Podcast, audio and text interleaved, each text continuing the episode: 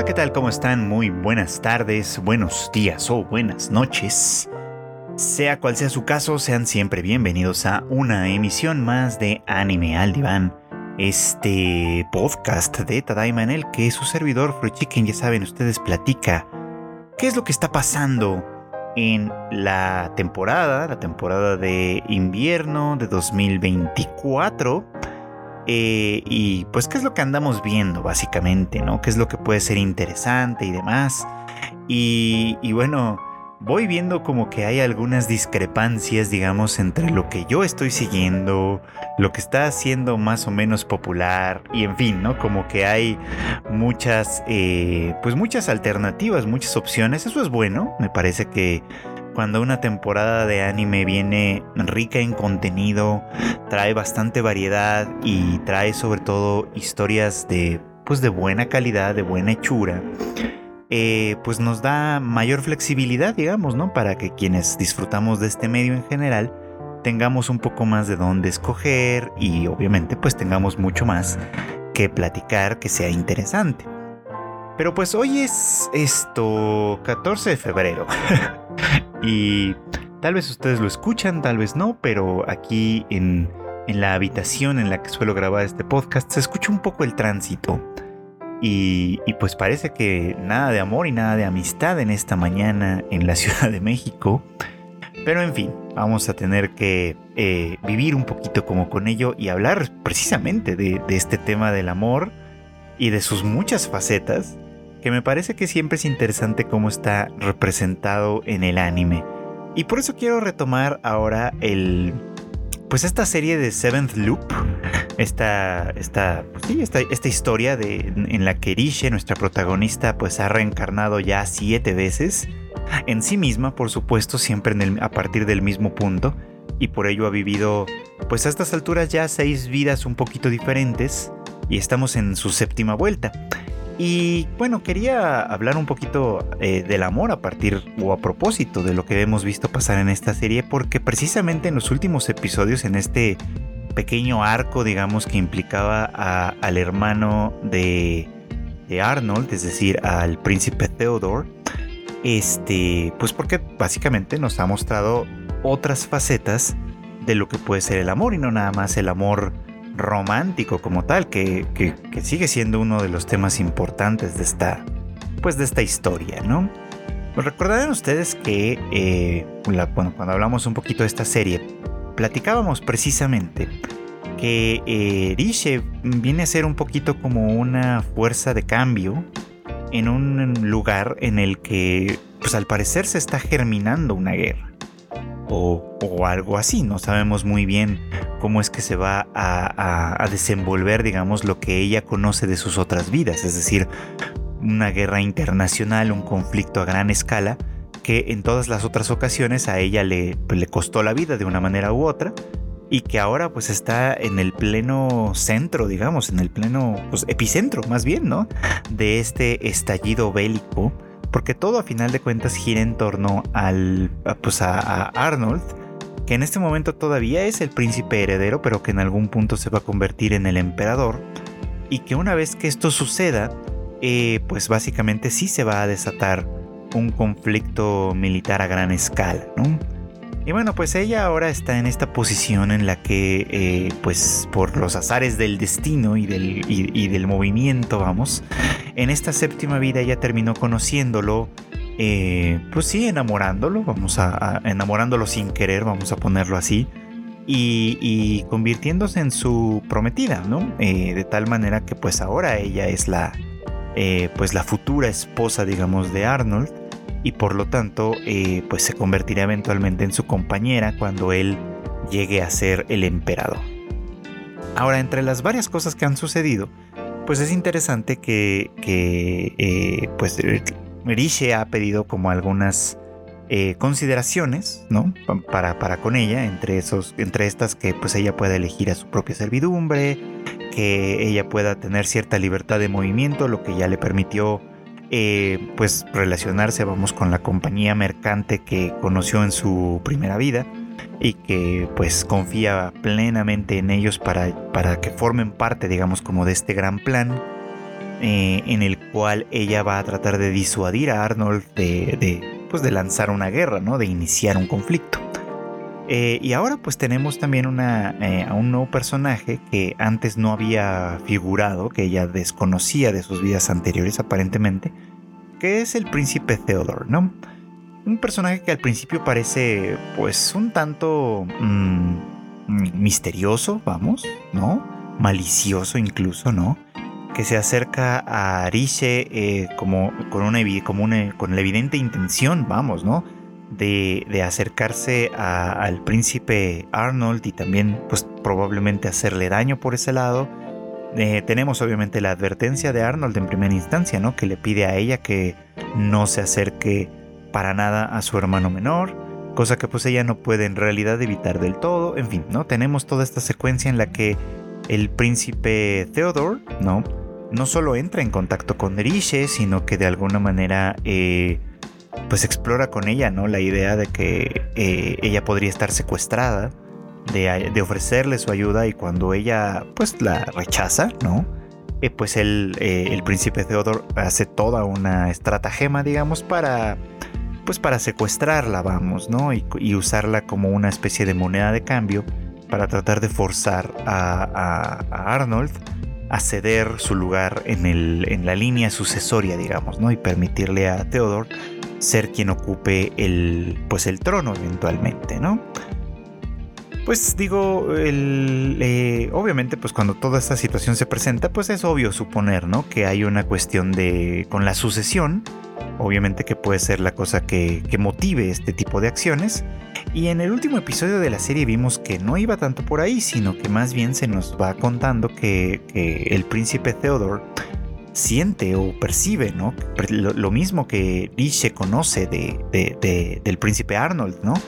Que es alguien que pues goza de muy mala fama, por así decirlo, que eh, la gente, eh, sobre todo en otras regiones, le teme, ¿no?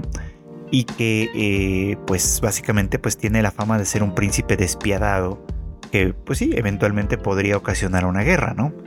Y lo que eh, lo que Theodore quiere pues es ayudarle de alguna forma, ¿no? Eh, Theodore que ha sido una persona que ha estado detrás de, un, del apoyo, digamos, a los, a los barrios bajos del reino, tratando de desarrollarlos. Parece que los dos hermanos de alguna manera tienen esta vena Um, pues más democrática, digamos, ¿no? En, este, eh, en esta familia imperial, vamos. Este, pues ahora hace toda una estratagema para obligar de alguna manera al, príncipe Arnold a, pues por un lado, a quitarlo de la línea de, la línea de sucesión en primera instancia, aunque después se ve que lo que realmente quiere es eh, eh, ponerse, bueno, más bien quitarse el mismo de la línea sucesoria, es decir, el príncipe Theodore, salir de ahí quedar como un criminal quizá y de, alguna manera perder sus derechos en ese sentido para que eh, Arnold permanezca, eh, digamos, como no, no, no, no, tenga la tentación, vamos, de abandonar su, su, responsabilidad como heredero ante un futuro que puede pues llevarlo a querer hacer esto precisamente, ¿no? Y bueno, eh, obviamente no queda muy clara cuál es esa intención de fondo, ¿no? O qué es exactamente lo que perciben que va a suceder. Pero lo que sí queda muy, muy evidente, muy claro, es que Theodore eh, está preocupado por el futuro de su hermano, ¿no? Y, que es por eso que, que de alguna manera, con toda la torpeza del mundo, porque claramente parece no estar acostumbrado a este tipo de, de este, pues de acciones, vamos, eh, pero con toda esta torpeza a pesar de todo, lo que está tratando es de hacer un beneficio para él, ¿no? Está tratando de alguna manera de, crear condiciones en las cuales eh, Arnold pueda ser un príncipe heredero que se haga verdaderamente responsable de la posición que le corresponde y pueda evitar ese futuro siniestro que aparentemente pues, pues él también percibe, ¿no? Y vamos, que para mí esa ya es una, pues una forma de amor, claramente, ¿no? Una forma, una forma de amor que está atravesada, como muchas veces lo hemos platicado también aquí, por una suerte de obligación de la nobleza, ¿no? Que eh, al estar en una posición de, de dominio y de privilegio en todos los sentidos, pues tiene también obviamente la responsabilidad de, no dormirse en sus laureles, de no simplemente entregarse al, al placer y al goce de esa posición, sino que utilizar, digamos, como el poder que les es conferido, en este caso desde el nacimiento, vamos, ¿no? En beneficio de todos los demás, ¿no? Como, sí, insisto, esta, esta, esta noción, ¿no? De la, de la nobleza, de la obligación de la nobleza, digamos, ¿no? Que tiene que, eh, que responder al privilegio, digamos, eh, siendo de utilidad, vamos, para todos los, para todos los demás. En ese sentido, decía yo en otra ocasión, que me da la impresión de que los dos, bueno, el, príncipe Arnold en principio, pero ahora ya los dos príncipes, eh, pues tienen esta, esta noción como, sea, esta intención más bien, más que noción, hacia lo democrático, ¿no? Es decir, no, no entendido otra vez, eh, repito esto, no entendido como, como, como en términos de elecciones libres, ni mucho menos, ¿no? Sino en términos de que el poder de alguna manera eh, funcione en beneficio de la población en general, ¿no? Que es algo que, puede ser, eh, pues sí, desde un cierto punto de vista ideal, puede suceder incluso en, en, en, pues en administraciones autocráticas, ¿no? Siempre y cuando el soberano, en este caso la familia imperial como tal, pues fuera eh, lo suficientemente consciente de que el, cuerpo mismo del Estado, ¿no? Eh, lo, lo corresponden, le corresponde no solo a él y a los nobles, sino también a todo el pueblo. Y que por lo tanto un beneficio, el beneficio para todos, el beneficio desde abajo, digamos, puede repercutir también en mayor beneficio y mayor poder hacia arriba y mayor posibilidad, digamos, de cierta armonía. Obviamente todo esto desde un punto de vista idealizado pero, eh, y digo idealizado porque sabemos que en la realidad no necesariamente sucede así y las más de las veces no es el caso. Pero en fin, eh, por lo menos la idea eh, persiste y perdura en esta representación y, a medida que Eriche va conociendo un poquito más a, todo lo que, lo que gira en torno al príncipe Arnold, creo que va comprendiendo que, que, tal vez él no es la persona siniestra que ella pensaba originalmente, ¿no? Porque su experiencia de, él, y esto es algo en lo que me gustaría detenerme un poquito, su experiencia de él había sido hasta cierto punto distante, es decir, las seis vidas anteriores solo le habían permitido relacionarse con él de manera completamente indirecta, con la única excepción de la última, de la, de la sexta, ¿no? Este, en todas las anteriores, ella eh, había vivido su vida de manera más o menos libre, había hecho lo que ella habría querido o deseado en un momento dado. Todas las veces, como decimos, habría había muerto, pues, ¿no? A consecuencia de una guerra gestada por el príncipe Arnold, ya convertido en emperador, digamos, ¿no? Que, sería una guerra tan, tan cruenta y tan extendida, vamos, que eh, pues llegaría a los civiles de una manera muy clara y pues por lo tanto ella eh, fallecería, digamos, como consecuencia de esa guerra.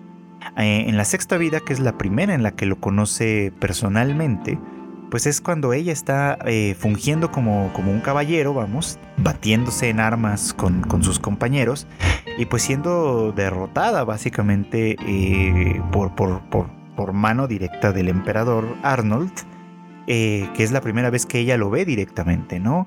Y, bueno, pues para su sorpresa decíamos, pues en esta, en esta séptima vida ella tiene una relación con él completamente diferente y, al irlo conociendo más de cerca, más, más de frente, digamos, puede darse cuenta de que se trata de una persona que, que, tal vez su destino no, no debería ser la guerra o su destino no debería ser este conflicto armado de gran escala, ¿no? Sino que tal vez hay, hay algo más, hay algo que está sucediendo y que, eh, y que ella tiene que develar, tiene que conocer para poder evitar, digamos, ¿no? ese destino que, le, que se le va a presentar.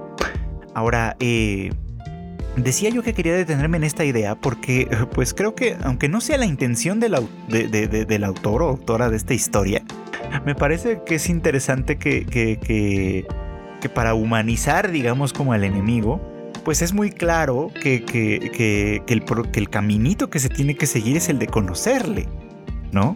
Y conocerle no como un enemigo en principio, sino conocerle como un individuo, como un ser humano, como una persona. Eh, que esa es otra forma de amor, básicamente, ¿no? en estos tiempos eh, tan, tan horrendos, digamos, que vivimos, eh, e, es muy claro y es importante notar, hacer notar, que la, manera de, en la que el... Eh, que la manera en la que podemos seguir digamos como llevando adelante conflictos, llevando adelante todos estos horrores que vemos pasar, es básicamente a partir de restarle humanidad a, quienes consideramos nuestros enemigos, ¿no? Eh, si pensamos que son demonios, que son criminales, que son este eh, gente podrida, vamos, de fondo, que son delincuentes, que son, si, si los pensamos únicamente en esos términos, eh, el ciclo de violencia realmente nunca termina, ¿no? El ciclo de violencia realmente simplemente continúa y continúa porque es más fácil, ¿no? Destruir aquello con lo que no podemos conectar de ninguna manera, aquello que pensamos que es eh, una otra edad de alguna forma, ¿no? Y que, pero que cuando nos aventuramos a conocerles un poco más, a conocerles como seres humanos, se nos vuelve mucho más difícil hacer esto, se nos vuelve mucho más complejo, vamos, ¿no? Hacer esto. Obviamente nunca falta el psicópata, insisto, pero, pero, eh, eh, pero, pero en la mayoría de los casos se nos vuelve más difícil porque podemos conectar con, con, con, las inquietudes que otras personas pueden tener, con las angustias, con los dolores, con los anhelos, con todas esas cosas que compartimos de alguna manera, ¿no? Ese camino es el que está de alguna forma recorriendo Riche, ¿no? Que ha vivido estas otras vidas, que ha muerto a causa de, las acciones de Arnold en esas otras vidas, pero que ahora que lo conoce de manera personal y directa, que yo sé que eso no siempre es fácil, no, no, siempre es posible, la fantasía nos permite, digamos, como ensayar esta idea, pero que, bueno, insisto, ¿no? Ahora que le conoce, ahora que de alguna manera puede ir eh, incluso empatizando con sus propias tribulaciones, creo que puede darse cuenta de que esa, esa guerra que, sucederá en un futuro tal vez no es algo que esté originado por la pura voluntad de crueldad y de dominio que ella podía suponer o imaginar en el caso de él, sino que mm, además, pues probablemente se trata de una confabulación o de alguna consecuencia imprevista que puede ser evitada si se sabe, vamos, ¿no? Si se sabe leer las, eh, eh, pues, las condiciones que se estén presentando.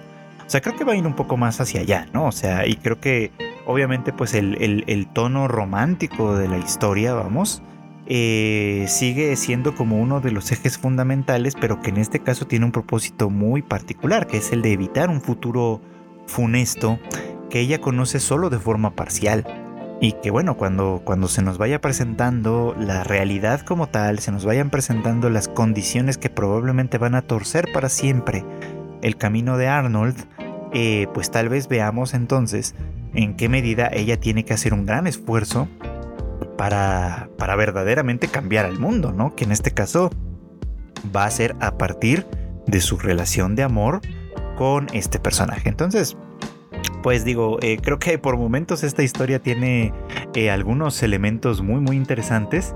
Yo creo que, hay, hay, momentos en los que los diálogos son un poquito torpes, es verdad, que, el guion podría ser un poquito más pulido, pero que en términos generales lo que está contando no deja de ser interesante, no deja de ser eh, atractivo y pues vamos, tiene, tiene algunos temas de estos que me gusta mucho ver en una historia, así que pues por eso es que la sigo viendo y por eso es que me parece muy importante.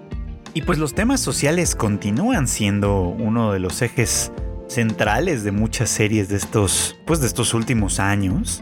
A veces de manera, eh, a veces en universos fantásticos como, como el que acabamos de ver, bueno, como el que acabamos de platicar. Bueno, que más que fantástico es como medio eh, en un entorno medieval, quizá, no, no más que fantástico. Creo que el único elemento de verdad de fantasía es el de la, eh, el de la reencarnación pero también en otros pues son en, contextos más bien futuristas, ¿no?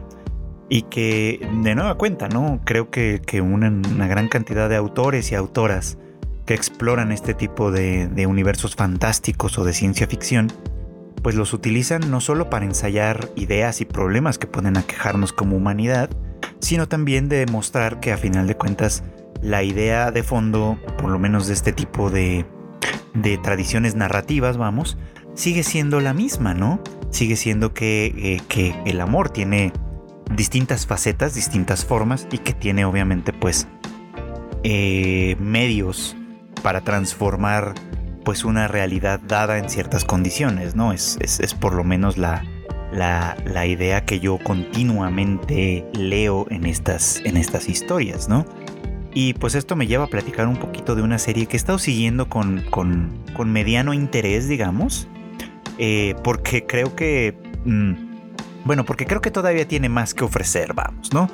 Y en este caso, pues se trata de Metallic Rouge. No, creo que no la había mencionado todavía en, este, en, esta temporada.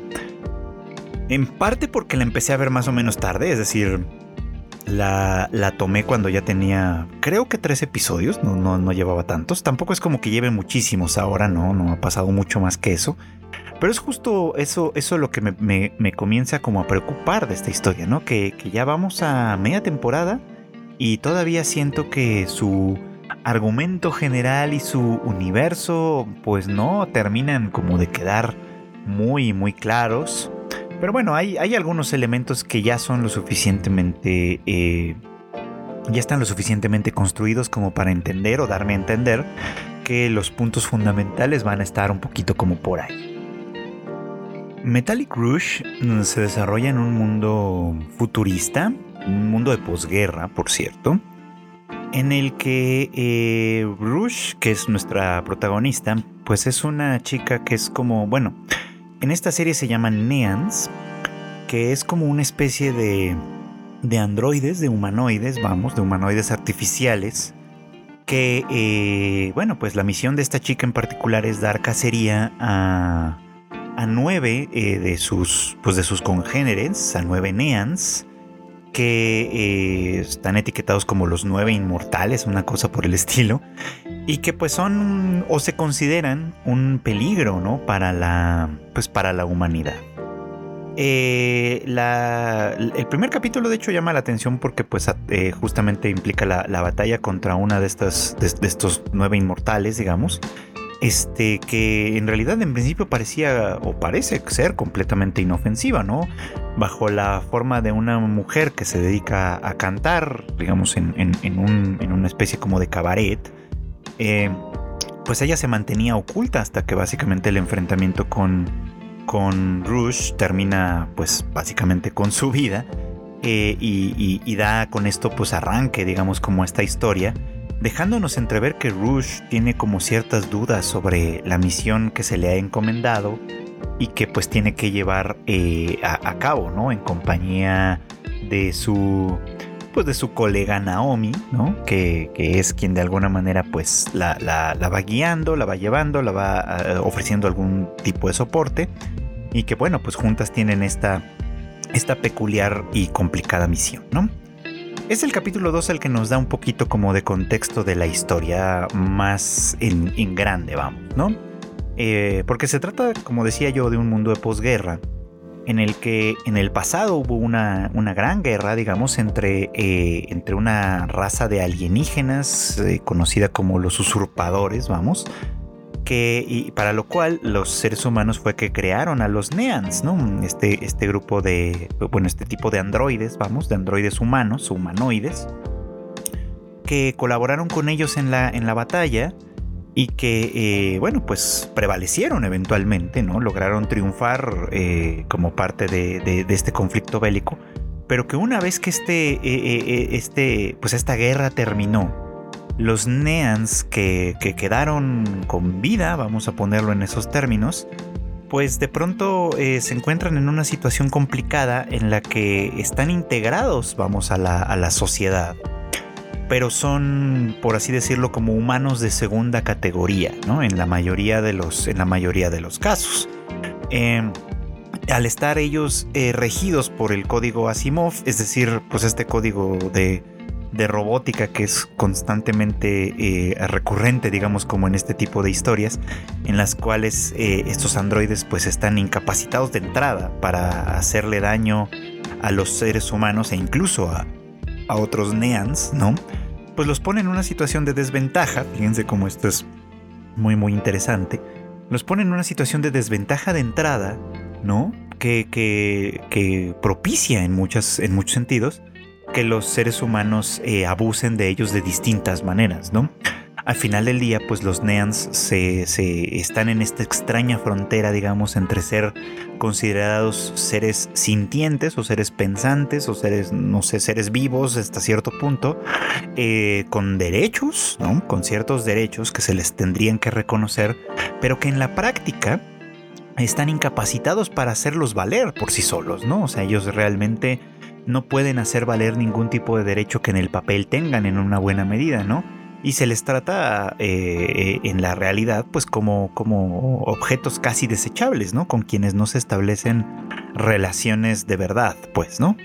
Eh, y bueno, pues eh, al ser de alguna manera Rush y, Naomi, pues testigas, digamos, de, este tipo de, de, maltrato que reciben los Neans, pues de alguna manera creo que va poniendo un poquito como en duda la situación o la posición en, las que, en la que ellas mismas se van se van enfrentando, van presentándose, ¿no?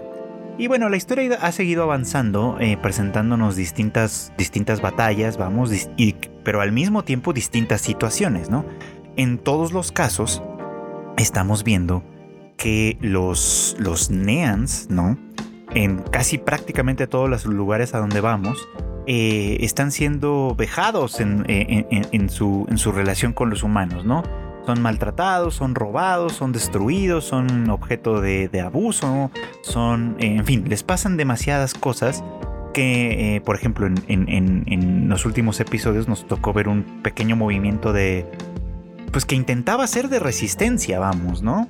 De una resistencia que, podríamos pensar que es un poco como fútil, en el sentido en el que, eh, eh, pues dado que ellos no pueden como tal defenderse, del abuso de los seres humanos, eh, pues la organización social que tienen, eh, la, organización como de resistencia que tienen, parece que también carece un poquito como de, de pues de, de, sentido en cierta medida, ¿no? O sea, como, como eh, se trataría más bien como de algo que que, puede, que puede aliviar un poco como la, angustia que pueden sentir estos Neans al encontrarse de, pronto organizados entre ellos mismos y, encontrando como ciertas redes de apoyo, pero al mismo tiempo pues eh, completamente desesperanzados porque no hay posibilidades de ellos, de, que ellos realmente puedan tomar su, su, pues las armas en tanto metafórica como realmente para,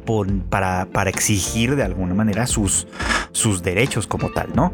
De ahí que, esta pequeña eh, pues, pues rebelión, digamos, ¿no? Que de alguna manera se estaba gestando en, en, este, en este lugar en Marte, eh, pues dependiera un poquito como de, de encontrar un caudillo que pudiera tener la, capacidad de hacer frente al sistema como tal, ¿no? En este caso, Rush mm, parecía que era, estaba un poquito como dentro de sus esperanzas, ¿no? De, dentro de la esperanza de, que ella pudiera unirse a este movimiento y les ayudara a liderarlo, dado que ella es un Nean especial que no está sujeto por, la, por el código Ashimov, digamos, ¿no? Y que por lo tanto ella puede este, no solo atacar a otros Neans, como, como de hecho es lo que está sucediendo y es parte de su misión, sino que eh, además este, pues ella podría efectivamente rebelarse de manera, pues de manera clara contra, contra los humanos. Es decir, tendría que recorrer el mismo camino que eventualmente habrían seguido los nueve inmortales, ¿no? Pues dado que ellos en algún momento se rebelaron, ¿no? Contra la humanidad y después tuvieron que, mm, que ocultarse, que esconderse, que, que, buscar otra forma de, de, supervivencia, digamos, ¿no? Hasta este momento en el que pues ya activamente les están dando cacería por la mano de Rush. Entonces, bueno, a ver. Espero que se haya entendido un poquito como eso, pero básicamente la idea muy general pues es como este grupo de, de androides, de, de, de androides humanoides, vamos, ¿no? Este, que, en algún momento fue de utilidad para la humanidad, ahora se han convertido ya no en aliados, sino en humanos, en cierto modo, pero de segunda categoría, en esclavos, en, en, fin, en este tipo de, de, de, población, vamos, ¿no? Y que pues ella, eh, nuestra protagonista Rush, Rush eh, eh, Red Star se llamaba, ¿cómo se llamaba? Sí, Rush Red Star, este pues está un poquito como, como a la mitad de todo, ¿no? Teniendo la misión de cazar a, aquellos Neans que se han rebelado contra la humanidad, pero al mismo tiempo dándose cuenta de que empatiza y conecta con las tribulaciones de todos los Neans que no pueden rebelarse, pues, ¿no? Porque ella misma eh, reclama para sí de pronto que se le reconozca, eh, sobre todo lo reclama de Naomi en un punto, en una conversación muy interesante que tienen en la que ella se refiere a, a Rush como una herramienta. Eh, reclama un poco como que se le reconozca a ella también como un no como un como un objeto vamos no sino como una eh, pues como un ser en toda su completud y su complejidad vamos no que creo que, que, en Naomi lo, o sea, no, lo dice en principio con mala fe cuando se lo dice de esta manera. Eh, hay como una especie de malentendido entre ellas, pero creo que, que sirve precisamente para que Naomi se dé cuenta de que, eh, pues efectivamente, ¿no? los Neans y en especial Rush, que es con quien convive todo este tiempo, eh, pues tienen anhelos genuinos, ¿no? Tienen, tienen, pues sí, tienen estas aspiraciones genuinas y y verdaderamente válidas. ¿No? no es que ella fuera eh, pues ajena, digamos, ¿no? Como estos sufrimientos, pero creo que mantenía una cierta distancia que poco a poco se va cortando y vamos de nueva cuenta al tema, ¿no? O sea, que me parece que, que, que en el personaje de Naomi podemos ver, por ejemplo, cómo este caminito se va recorriendo en sentido inverso, ¿no? Que puedes partir de pensar, porque pues eso es lo que ella de alguna manera deja entrever, pues que los Neans, por muy humanizados que parezcan, pues al final del día no son más que herramientas, ¿no? Que por lo tanto, pues, o sea, sí tienen que tratarse de cierta manera. Eh, puede ser incluso este, un argumento muy, muy interesante, ¿no? En, en, cierto modo. Porque dices, bueno, ok, podemos tenerlos tratándolos como herramientas, por supuesto, pero al mismo tiempo tratarlos bien, tratarlos con cuidado, tratarlos con cierto afecto, pero de todas maneras manteniendo esa distancia eh, esa distancia como de superioridad, vamos, que poco a poco se va acortando en la medida en la que con Rush va teniendo una relación que ya no es mm, únicamente profesional, ¿no? Sino que también empieza a ser una relación, pues que ya pasa por lo afectivo, ¿no? Y, por el reconocimiento, vamos, de, de, Rush como una persona más que como una herramienta, vamos a ponerlo, vamos a ponerlo así, ¿no?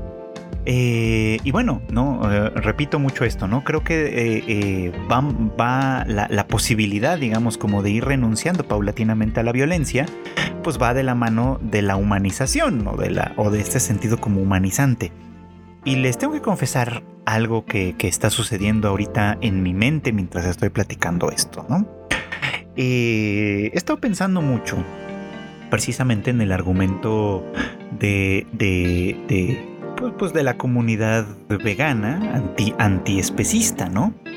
Eh, traigo esto a colación un poco por lo mismo, ¿no? Porque eh, un argumento que he escuchado eh, de, pues de, una persona en particular, que es, que es una, amiga cercana que forma parte de esta comunidad, y, que es un argumento que para mí, dentro de todo, tiene bastante sentido, es que, bueno, pues los, los, seres humanos, ¿no? Eh, para poder hacer uso de, la carne de los animales, vamos a ponerlo así, pues tenemos que mantener como cierta distancia, ¿no? o sea, tenemos que forzarnos a mantener una cierta distancia con estos, eh, con estos seres, vamos, de, quienes nos alimentamos en, una medida, pues, ¿no? Pero tenemos que hacer como una especie de salto que, desde un punto de vista lógico no tiene tanto sentido cuando se trata de ciertos, de, ciertos animales, ¿no? Eh, es decir, por ejemplo, pues nuestras mascotas, bueno, mascotas tal vez en ese sentido no es el término correcto, ¿no? Nuestros animales de compañía, vamos a ponerlo así, ¿no? Que eh, pues en estricto sentido no son seres humanos, pero para poder tener una relación especial con ellos, sí llegamos a humanizarles en cierta medida, ¿no? Al, considerarlos eh, miembros de la familia, al considerarles este, eh, pues, pues hijos en una, en una medida, hermanos o cosas por el estilo, aunque sabemos que exista cierta distancia, digamos, y que, y que, y que darles, digamos, como estos epítetos no necesariamente eh, corresponde con esa realidad, pero es una como muestra de afecto y de cariño.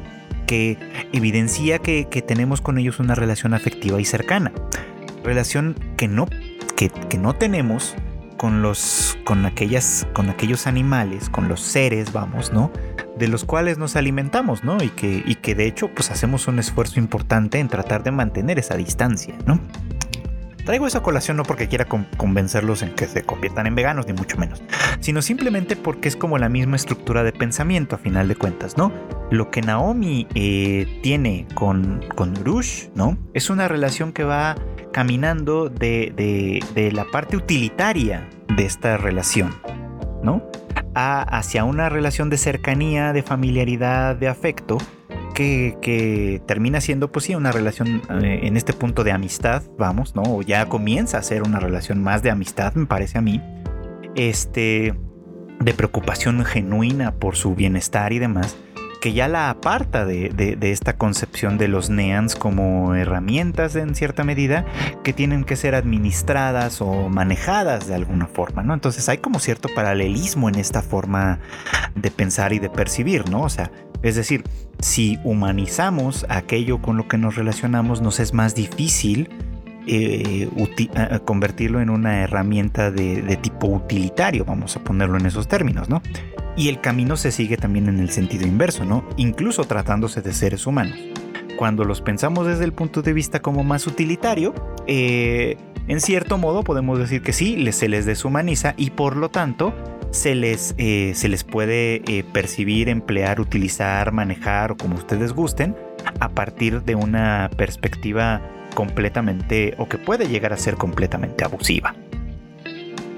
Así que bueno, pues un punto para la amistad de Metallic Rush, un punto para eh, Naomi y, Rush misma, que de alguna manera la cercanía ¿no? que están empezando a desarrollar con mayor profundidad, eh, el, mutuo entendimiento y, las experiencias pues hasta cierto punto compartidas, vamos, eh, pues comienzan a, ponerlas en un término un poquito o, un tanto más igualitario que ciertamente pues las, hace destacar como, como una pareja que, que, probablemente no mucho, muy adelante, digamos, o no, no va a faltar mucho para que comiencen a cuestionar mucho más profundamente la misión que se les ha encomendado y esto seguramente tendrá muchísimas implicaciones en el foro interno de Rush, que ya vimos que... Eh, que pues de alguna manera ha sido un tanto manipulado, vamos, ¿no? Para que para que ella pueda cumplir con esta misión que se le ha encomendado, pero bueno, ahí por ahí hay un punto que probablemente será más importante más adelante, ¿no? Que, que, que, de alguna forma a partir de cierto prejuicio eh, no necesariamente va a, constatar con o, a, pues sí, a, ser verificado, verificado en la realidad y que precisamente como Rush está haciendo también ese proceso de salir de un lugar particular, con una misión particular incuestionable, para enfrentarse con una realidad que tiene muchos más matices eh, y que por supuesto tiene muchas más implicaciones, comience a cuestionar obviamente las, los orígenes de su propia misión, básicamente, ¿no? Y las justificaciones de su propia misión, enfrentándola desde un punto de vista afectivo. Yo creo que ahí eh, justamente esta relación con, con Naomi puede llegar a ser sumamente importante en cuanto a que el cambio que yo supongo que va a venir en la historia en cuanto a las perspectivas y, e intereses de, de, de, Rush como heroína, vamos, va a ser fundamental, ¿no? La relación que pueda tener con esta, con esta chica y con quien no comparte, digamos, ¿no? Como la esencia de, de pertenecer a la misma especie, entre comillas, ¿no? Pero que sí comparte con ella, obviamente, las tribulaciones, las aventuras, los sinsabores, las angustias y obviamente esta forma de amor que identificamos en buena medida como amistad. Y bueno, pues ya para concluir el tema del amor, la amistad y esta clase de cosas, pues ahora sí vámonos a una serie pues romántica de esta temporada que es pues A Sign of Affection, de la que también platicamos un poquito la semana pasada. Este, bueno, no un poquito, platicamos bastante. A propósito de, lo mal que me cae el personaje de Itsuomi, que pues en este, en el capítulo más reciente, vamos, este, eh, pues tuvo a bien, creo que caerme un poquito mejor No que mi percepción de él mejore significativamente, ni mucho menos. Creo que sigue siendo un tipo pesado en general y demás. Pero que, eh, pues por lo menos ahora me, gustó mucho eh, cómo se fue manejando este, este momento en particular, ¿no?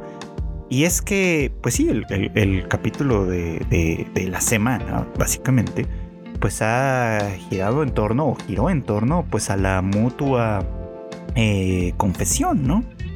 Y digo mutua confesión porque en dos momentos distintos los dos personajes tratan de decirle al otro que pues, que pues que le quieren y que, y que están, pues sí, que están enamorados básicamente, sin que el otro sea capaz de darse cuenta en un momento dado, pues precisamente por la brecha que existe en la comunicación que pueden llegar a tener, ¿no?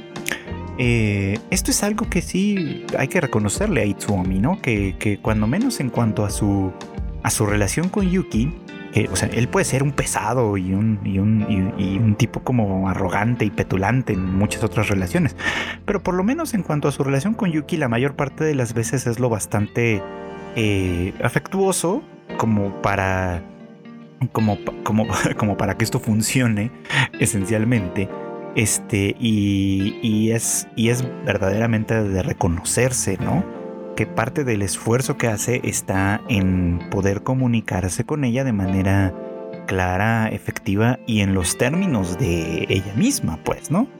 Que, que es una distinción que, que, que no hace, por ejemplo, la familia, de la propia familia de Yuki no lo hace, ¿no? Que decíamos que en algún momento pues llama la atención, ¿no? Que, sabemos que la familia no, no habla el lenguaje de señas, este, y pues por lo tanto ella eh, tiene que comunicarse con, con, ellos a partir de pues otras estrategias, ¿no? Como algunas señas sencillas o la lectura de labios y demás, pero que en términos generales pues ella sí se encuentra como con una comunicación más bien superficial en ese terreno, ¿no? y que la única otra persona que, con, que, ha aprendido el lenguaje de señas y con quien puede comunicarse de forma muy muy efectiva es con su amigo de la infancia, este Ouchi, que bueno, que a pesar de, todo este esfuerzo que, que, él hizo para mantenerse en comunicación con ella, ciertamente no ha sabido comunicarle la cosa más importante para él en ese sentido, ¿no? Que es que eh, pues básicamente resulta muy evidente que la quiere, ¿no? Y que no solo no ha sabido comunicárselo, sino que desde mi punto de vista, que era lo que mencionaba antes, parecía que, o parece que sentía que, la tenía un poco como segura en ese sentido, ¿no? Y es hasta que, hasta que Itsuomi hace presencia, que él evidentemente ve el, peligro desde ese, desde, desde ese terreno un tanto como posesivo. Eh, y entonces comienza a manifestar pues esta pues esta agresividad, ¿no? Que primero se dirige hacia, hacia, bueno, que se dirige hacia ambos, ¿no? Tanto a, a a quien lo ve como, a quien ve como un rival evidente, y hacia, y hacia Yuki, ¿no? A quien, a quien menosprecia en buena medida al considerarla lo demasiado ingenua como para saber con quién se está metiendo y tomar de alguna manera las riendas de su propia relación.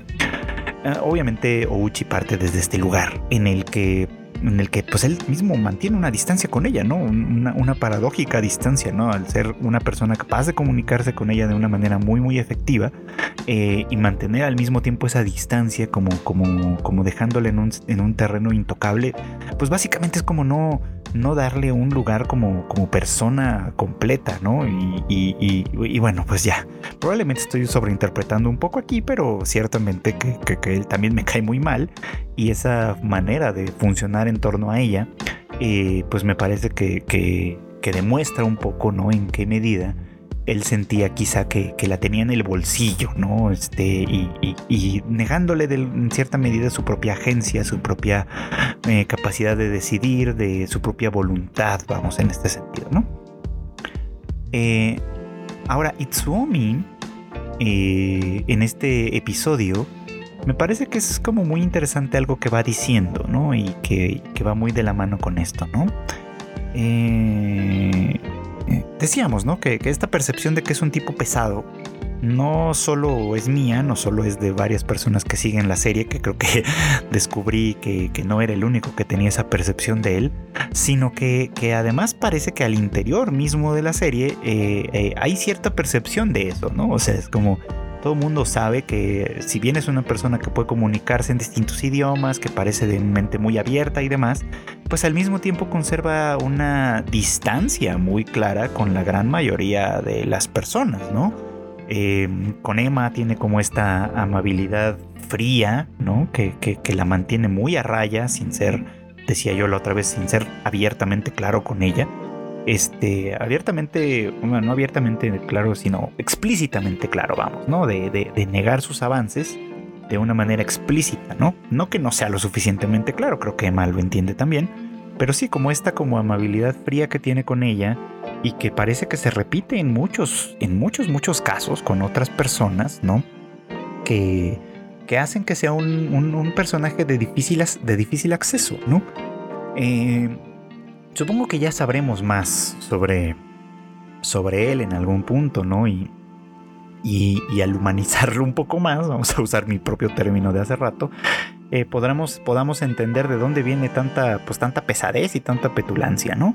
Pero me llamó mucho la atención por lo, justamente por lo que dice eh, en algún punto, un, poco antes de que, de que la confesión efectivamente suceda y los dos decidan, pues ahora sí ser una pareja oficialmente, ¿no? Está Yuki e Itsuomi.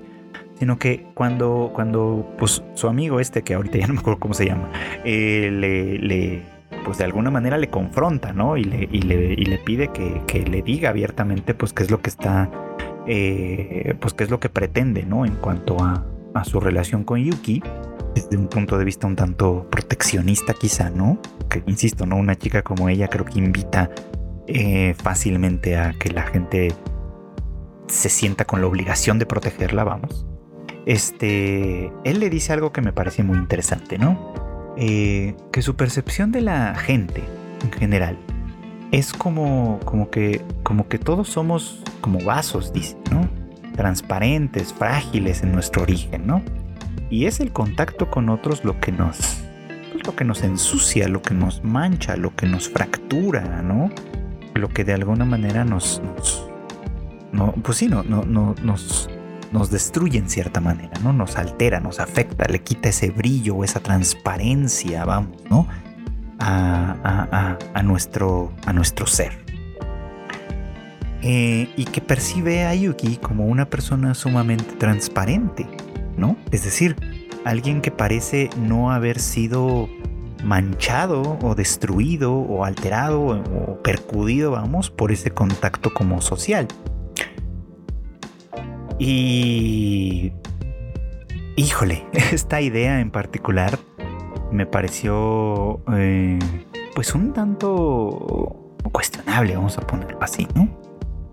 O sea, me parece que tiene como varias capas que me gustaría que la serie ahondara un poco más en ellas más adelante por, por lo que podría representar, porque por un lado, eh, esta metáfora me parece que habla en cierto modo de él, ¿no? Es decir, él, él, él eh, está confesando a través de esta metáfora que ha sido, pues sí, ¿no? Que ha sido afectado o dañado de alguna manera por otros, ¿no? Que, su manera de ser, su distancia probablemente, está conectada con algo que tiene que ver con sus experiencias con otras personas. Eh, y, puede ser, ¿no? O sea, puede ser que, de alguna manera esté haciendo esa confesión por ahí, ¿no? Este. Eh, y obviamente, pues esté mostrando de una manera eh, semejante o paralela ¿Por qué es que está interesado en Yuki? Porque la percibe como una persona que, que quizá se ha mantenido, quizá por la condición particular de ser, de, ser sorda, se ha mantenido en un, en un terreno ajeno ¿no? a, estas, a este tipo de experiencias y que por lo tanto sus expresiones, su manera de comunicarse con todo esto, pues son completamente genuinas, no están atravesadas por una por, sus suspicacias, vamos, no están atravesadas por este tipo de experiencias que, aparentemente a él sí lo han atravesado. Entonces, su relación con ella va de la. o puede ir un poquito como de la mano con cierta idealización, vamos, ¿no? De, y, con cierta idealización de, Yuki, en tanto que la percibe como una persona, pues vamos a, vamos a usar la palabra entrecomillada, pura, ¿no? como una persona que, no ha sido todavía dañada como tal, ¿no? Y a lo mejor pues entra esta como, como, como semiconfesión o pseudo confesión de que él probablemente se percibe a sí mismo como tal, pues espera de una relación con ella probablemente una especie como de purificación, lo cual lo lleva un poquito como a querer obviamente monopolizarla en ese sentido. Entonces, me parece que es una idea que en cierto modo es linda y, por supuesto nada alejada de, de, una circunstancia realista en cierta medida, pero por lo mismo peligrosa. Porque siento que, de nueva cuenta, ¿no? O sea, la, mira un tanto como con cierta condescendencia, ¿no? Como si ella hubiera permanecido, eh, pues sí, vuelvo a repetir, pura, entre comillas, en este castillo de cristal de la, de la sordera que la, que la ha mantenido a distancia de la gran mayoría de la gente, de la gran mayoría de la sociedad, digamos, de la gente, ¿no? Eh, de nueva cuenta, a lo mejor con cierta dulzura, pero igualmente negándole agencia, negándole, negándole muchas cosas que en realidad pueden estar perfectamente bien eh, eh, construidas o fijadas en su propia en su, en su propia personalidad. Pues vamos, ¿no? O sea, es verdad que Yuki ha crecido en un entorno especial, distinto al de la gran mayoría de las personas, pero también es verdad que, eh, que, pues no por eso sus experiencias mm, son menos importantes o menos dolorosas o menos o menos en contacto con, ciertos aspectos de, de, la convivencia y de la relación humana, básicamente, ¿no? Entonces, pues, pues no sé, o sea, por eso es que esta, esta metáfora me pareció tan interesante como potencialmente problemática, vamos, ¿no?